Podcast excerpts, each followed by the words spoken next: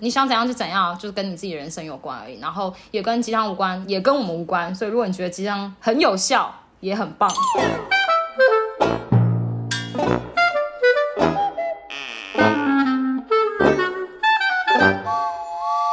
大家好，欢迎收听《走啦，下班了》，我是嘎金。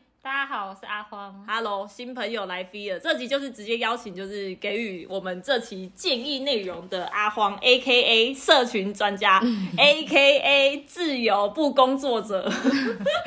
嗨，大家好，我是阿荒，然后我是嘎金的前前同事，可以嗨一点吗目前就是一个待业中，然后偶尔闲来没事做的时候会帮前公司写写文打发时间，然后顺便就来跟嘎金背子一下。我其实没有想要听你闲来无事的时候帮前公司写文的哎、事情。你也是闲来无事会帮忙，就是接案一下、啊。啊，真的很闲。那这一次录，你就把它当成自己家，你来讲一下我们这一期要讲啥好了。会想讲这也是因为有一天跟嘎金聊到说，以前在职场上听到过的鸡汤文，然后突然发现这些鸡汤文其实都很干话，然后就决定来聊聊到底鸡汤文有没有用。嗯，我觉得大家应该都知道鸡汤文是什么啦。其实鸡汤文它有一些主要的特征，而且鸡汤我觉得名字就很好笑。网络上有看到分享，就说就是哦，鸡汤文就是有人把肉吃了，然后留下一些 渣渣的汤给你喝，然后你就是吃渣渣的。，对那些没有是那些听的人，就是吃渣渣的人，然后他还喝的就说啊，真的太好喝了，然后想要续杯，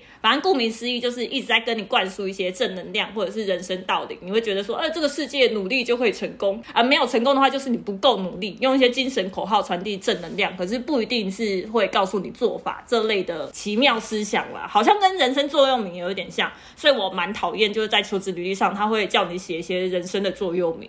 然后每次要想，一定要有这个吗？说真心话，其实我蛮想要在上面写说钱多事少离家近 那种，就是写了也不会被录用。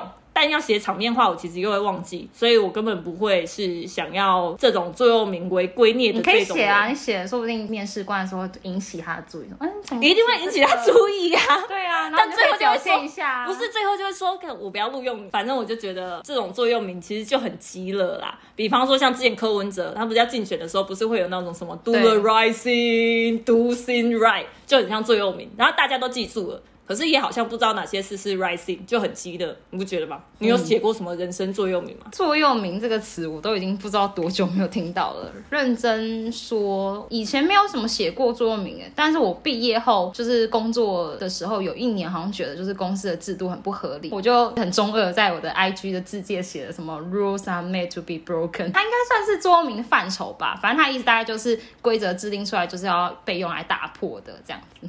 为什么你要翻译？就是我怕大家都听不懂啊，可能还是有一些人不知道，或者是我念不是很标准。我我我们的听众就是有那种德国人或者意大利，呃你是还是话万一？有人听得懂我刚才讲的那句吗？应该听得懂。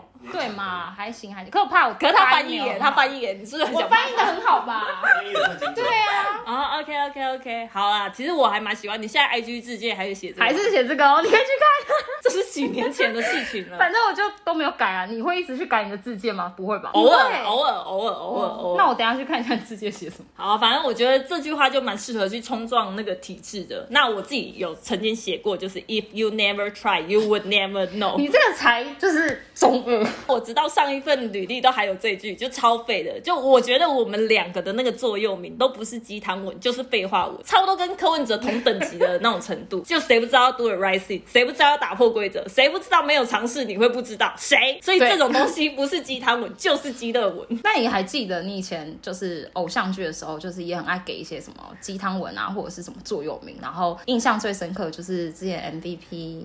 情人里面有一个最经典的一段台词，你应该可以说得出来吧？你们之前还回顾过你是不是很少？看偶像剧？你刚刚念那个 MVP 情人就有点卡词。哎、没有，因为这太久以前了，这太久以前了。我想说，呃，这个是我国小偶像剧 I'm not sure。这句话是孙协志在，确定是孙协志吗孙协志讲的他在里面叫太子，说不要轻言放弃，否则对不起自己。这真的就是就是座右铭还是什么？就是鸡汤文啊。对，这是标准的鸡汤文。放到现在，如果有人在跟我讲这句，我真的是会想啊，不然你给我钱，我努力努力看看好有了。够十块。对，没错，我觉得现在讲的语录跟现在有流行起来的语录，几乎都是厌世语录了。我以前其实听鸡汤文的时候，都会觉得好像有一点道理，但我现在回去看就会觉得干屁话。我以前也超爱听什么三分天注定，七分靠打，哎、超老。对，以前就觉得或许会流传这句话的人，是因为当时的经济还没有起飞，所以做什么事就很容易成功。那些在金字塔顶端的人，就是已经先抢得先机了，然后才跟你讲这个东西，他们可以靠打拼赢天下。可是现在用老一辈那种模式，白手起家就起不来啊，直接躺平。所以我也不相信这种鬼话。你有觉得你大概是什么时候不信这种鬼话，然后要躺在家里的？你现在就躺在家里啊？对我现在就躺在家里。如果要说开始不信的话，好像是大概过二十五岁吧，就开始工作一段时间，然后感受到就是这个社会不是你想象的那样子的时候，然后就发现这些希望根本就是一点用都没有，然后就是那些已经成功的人，为了把自己的成功讲的有多不容易，然后创造出来的废话，然后或者是因为什么宗教信仰啊，创造出来可能要洗脑教友的，反正开始就地图炮之类的。自己相信这种鸡汤文稍微比较久，我应该是到三年前左右，哦、接近三十哦，哦，接近三十的时候，我还是相信这种东西，因为你知道，纯洁，对，毕竟我是一个南部的孩子，抱着南部的那种热情，相信努力就会成功。所以你看，我来这个北部打拼，多有理想，多有梦想，真的没有。打着打着就发现打不过，直接躺平。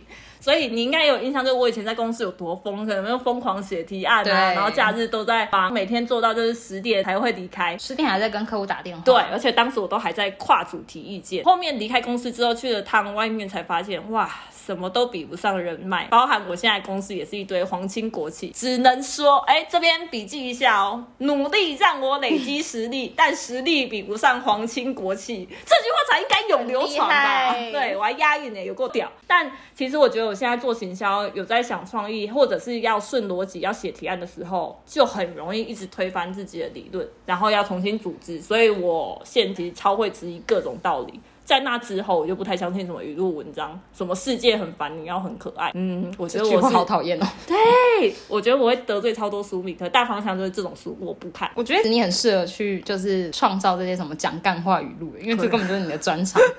我也不知道为什么大家好像都很爱这些鸡汤啊，或者是什么正能量语录。就是以前听我妈说什么这是老天爷给你的考验，我我其实听到这种话我都会爆气，因为我就觉得人生已经够苦了，还要考验什么？反正我认真觉得这些鸡汤其实就在自欺欺人，因为找不到理由坚持下去，所以就把寄托在这些鸡汤上面，好像感觉好像会有点什么希望之类的吧。我在网络上有看到一篇分析，他就说哪一类的人比较爱看鸡汤文。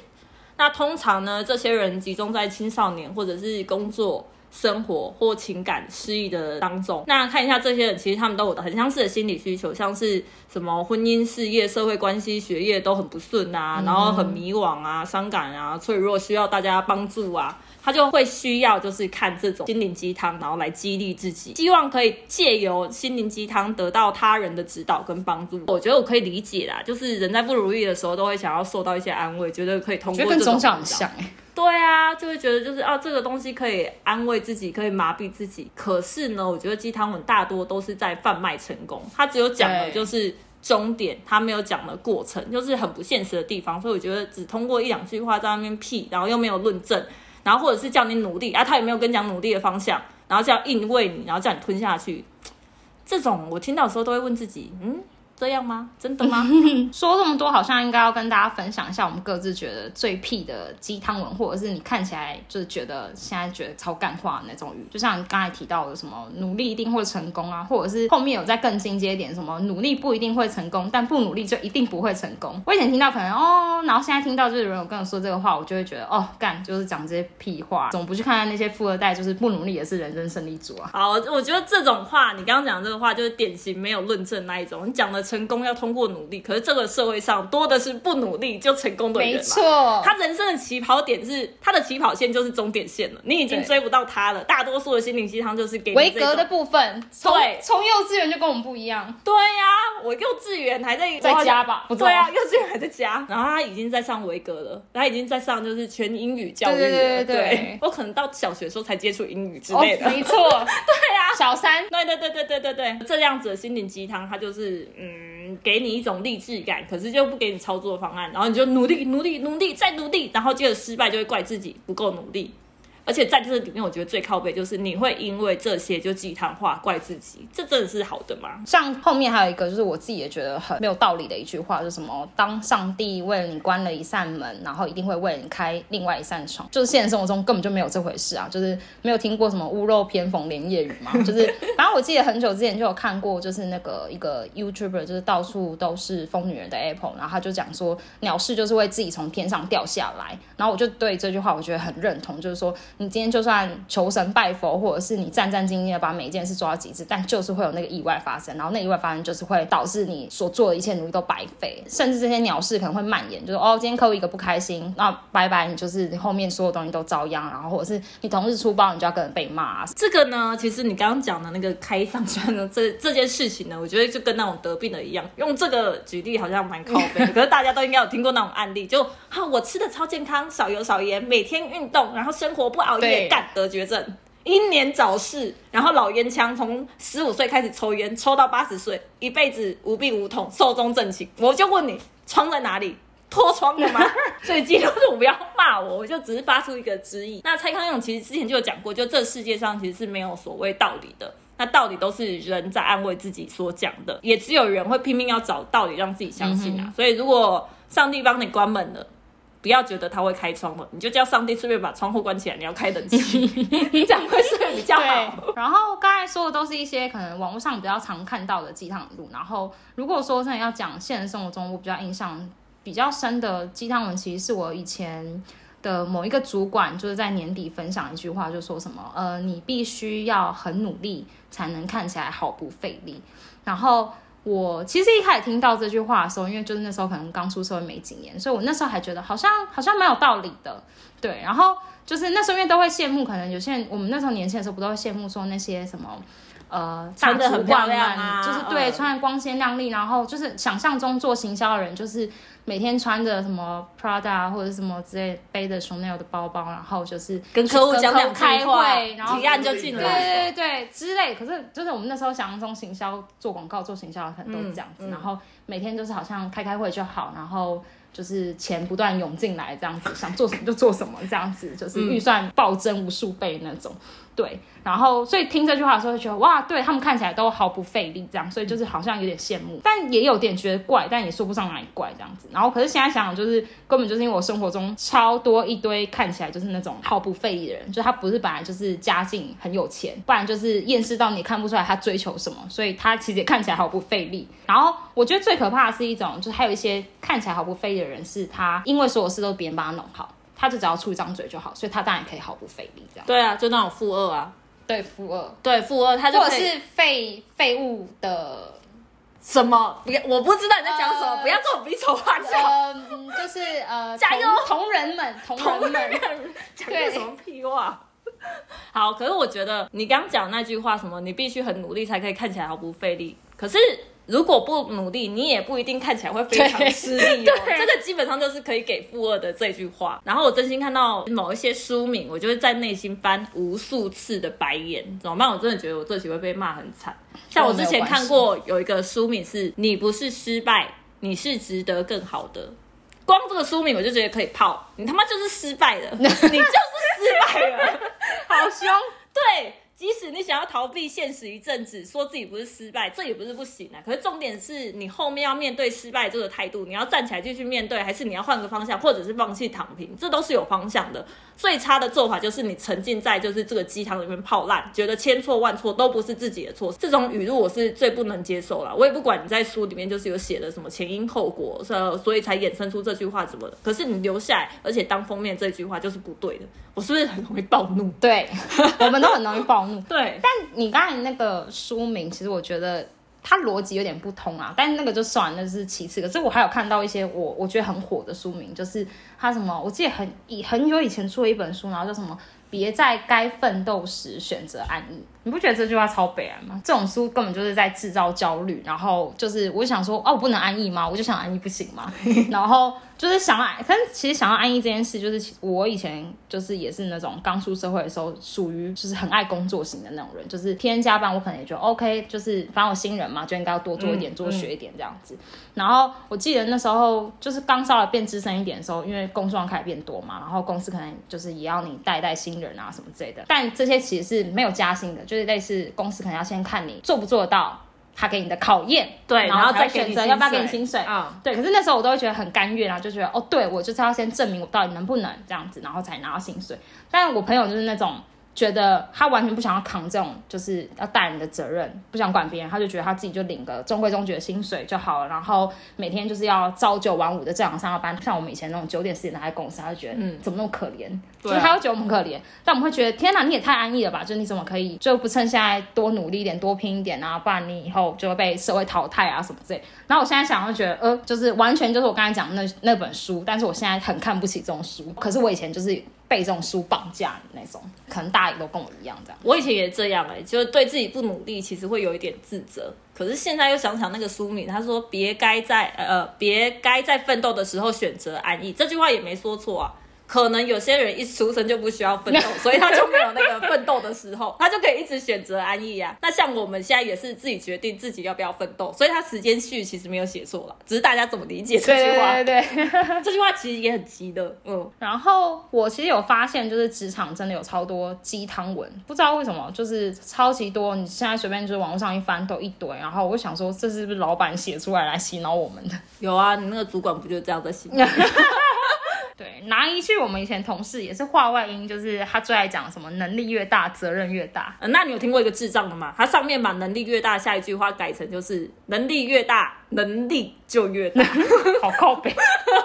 就谁跟你讲说说你一定要帮助人啊？你不帮又会怎样？如果有一天我暴富，家常变几百亿，我要做什么事？我要捐钱给谁？然后帮别人有就业机会，这都是我自己想做才做。不要用这种话来道德绑架我。所以有些鸡汤文其实也是道德绑架，逻辑不通之外，还在传递一些很奇怪的价值观。像是我很讨厌的有一句感情鸡汤文，是在某个录剧里面，然后它被当成语录宣传，什么君若不离，我必不弃。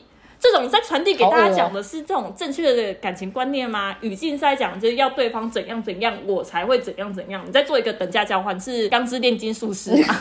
那在以物易物哎，那可不可以有点主见？那如果你不离开我，我就不走，这也是道德绑架吧？啊，能不能就不爱我就拉倒？哦，够了。那你一定要对方就是怎样吗？不喜欢就转身离开啊？干嘛绑架彼此？其实讲到陆剧，就是你不觉得现在很多什么韩剧啊、日剧啊，还是有的没的剧，台剧可能也有吧，就很喜欢弄一些有的没的京剧，然后有很多媒体报上讲，讲说什么哦，女主角的十句京剧什么之类，然后我就想说，可是我看一下内容就觉得他们就是正常讲话，为什么这些都变成京剧？然后什么大家很有共鸣？我想说到底想怎样？然后我就觉得为什么要把这些东西都要绑架我们？然后大家就要讲哦，要活像里面女主角一样，然后她的京剧你都要学起来。然后尤其是很多很多的媒体们，就是都会把这些灌输在女生的身上，不知道。就是女生比较常看，因为男生可能对京剧很没感觉吗？我不知道。还有那个啊，艾米丽在是艾米丽在巴黎吗？对对对。哦，我之前看第一季的时候，因为那个媒体把他捧的说什么，他怎么过人生的怎样怎样，他人生多多报顺遂，什么学他怎么过人生。我现在想说，哈喽，这就只是一个影集，真的去看的第一季哦，第二季跟第三季我都没看，我看了第一季之后，对我看第一季之后想说，靠，他人生就人生胜利组，对，他就把人生胜利组的故事演出来而已啊，这有什么好学的？你有那个家世背景吗？人家每一集都穿 Chanel 跟 Prada，Hello，我就觉得就是这种剧真的是很智障。我觉得我们今天就是一直在各种怒，对，各种暴怒，好，情绪控管很差。对我们情绪控管差。好，说这么多鸡汤文的坏话，那就是嘎静觉得鸡汤文有错吗？或者是说你觉得它存在的是有它的意义在的吗？我自己先分享我的观点好了。虽然就是前面我们讲很多，就是它很不好的一点什么之类，但我自己个人觉得鸡汤文可能还是有它存在意义，就是因为。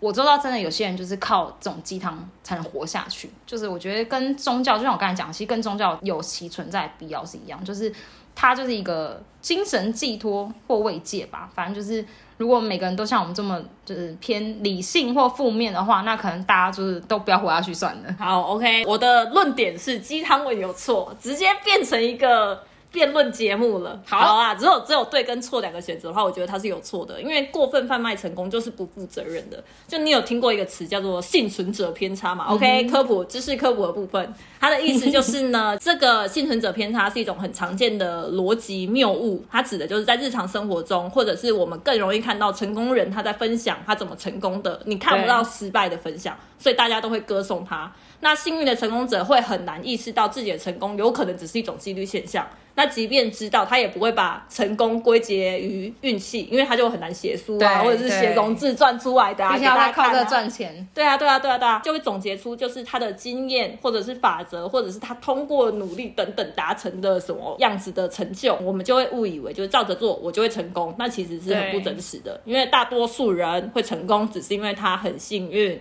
所以我不喜欢那种去过分歌颂谁谁谁怎样怎样就成功，讲话讲一半就比方说像比尔盖茨成功法，你知道就是他中错找到自己的兴趣去创业，可是你知道他家庭背景嘛？他是在一个总裁世家，爸爸是总裁，妈妈也是总裁，很多人努力组，对呀，很多人努力一辈子都拿不到他能有的身家背景跟人脉，所以说实在我觉得歌颂成功这是一件呃鸡汤文里面很很很烂的一件事情呐。然后我也相信就是成功者其实是有一些特质的。可是特质并不是只有无止境的能力，嗯，它也不是一套方程式可以写出来的，所以不适用于每个人。更何况就是你没有前因后果的语录跟成功经验，就参考看看就好的，不要把它当成就是自己沮丧时的救命稻草。该面对现实还是好好去面对，好不好？就跟那本书一样，你失败，你 他妈就去面对失败。不要觉得这是什么对世界怎样怎样，世界对你不好，早点看清楚自己该做什么就做什么。嗯，总而言之呢，反正鸡汤文其实就跟宗教或星座一样，就是我觉得可以信啊，但就不要迷信，然后也不要被这些鸡汤文道德绑架，觉得它就是一定是对的。反正就是你想怎样就怎样，就是跟你自己人生有关而已，然后也跟鸡汤无关，也跟我们无关。所以如果你觉得鸡汤很有效，也很棒。很怕被骂。好，我想法也跟你一样啊，就你喜欢、你爱听，你就听啊。鸡汤文最赞了，这种东西我觉得很主观。你你听起来，哎，我这样很酸哎，对我好酸哦。好好好，我我换个方式讲，就是一本书呢，它里面有一句话对你的人生是有帮助的，那这本书就是一本好书。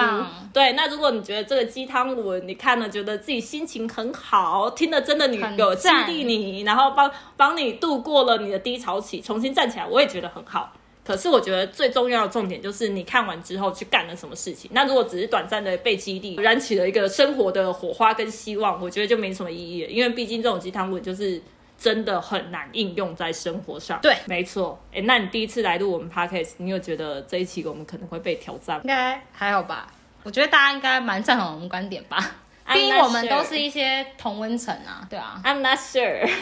干嘛会认同我们吗？你就思辨。哦，你觉得？嗯，没事啦，反正我我自己觉得我们刚才举的鸡汤文例子已经很 peace 哎，就是我们没有很很赞吧，我自己觉得啊。反正大家就是还有分享过一个漂亮不能当饭吃哦，对，然后还有一个，我觉得那个东西有一点，就我我后我后来有点不敢放，你自己自己斟酌。反正就是网络上就有讲一个说什么，我没有自杀不能解决问题，然后下面就一堆人回说自杀可以解决一堆问题。OK，我们不鼓励这东西。心情不好人听到是不太妙，所以我后来就有点觉得，哎，要讲吗？